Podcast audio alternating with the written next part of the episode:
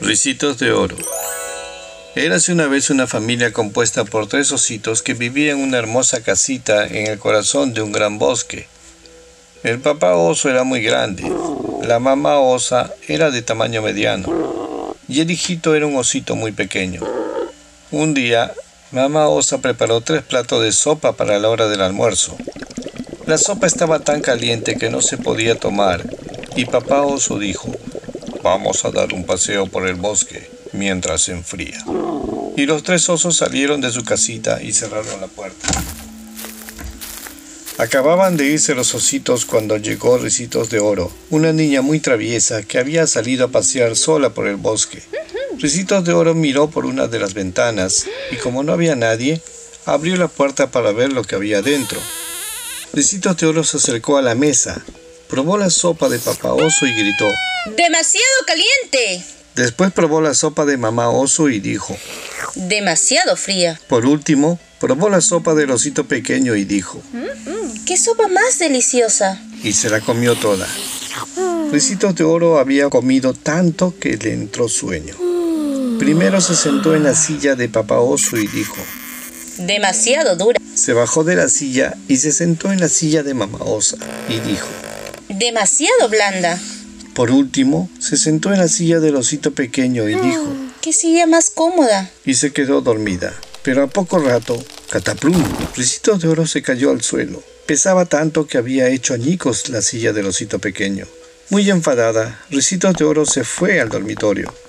Allí vio tres camas, probó acostarse en la de papá oso y dijo. Es demasiado alta. Después, Ricitos de Oro probó acostarse en la cama mediana, que era la de mamá osa, pero pronto dijo. Es demasiado baja. Por último, se acostó en la del osito pequeño y dijo. ¡Qué cama más cómoda! Ricitos de Oro se tapó y se acurrucó.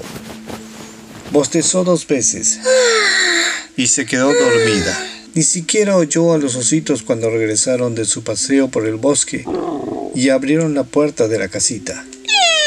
Los ositos tenían mucha hambre y querían comer, pero cuando papá oso vio su plato, exclamó con gran vozarrón. ¿Quién ha probado mi sopa? Mamá osa también miró su plato y dijo con voz más suave. ¿Quién ha probado la mía? Cuando el osito pequeño vio su plato, dijo con una vocecita muy dulce.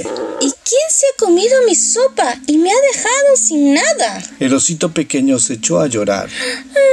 Pero la mamá osa le dijo. No llores, que enseguida te preparo más. Papá oso estaba muy enfadado. Alguien ha entrado en nuestra casita. Dijo refunfuñando y empezó a mirar por todos los rincones. De pronto se paró delante de su silla y exclamó con un gran vocerrón. ¿Quién se ha sentado en mi silla? La mamá osa también empezó a mirar por todos los rincones y con voz más suave dijo.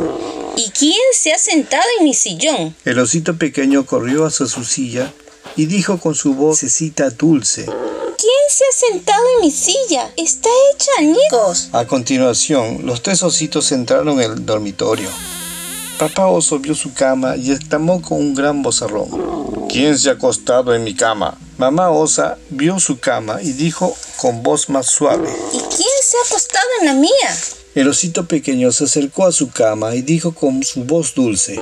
¿Quién se ha acostado en mi cama? Mirad, todavía está durmiendo. Ricitos de Oro se despertó y al abrir los ojos se llevó un buen susto, porque a los pies de la cama había tres osos que la miraban.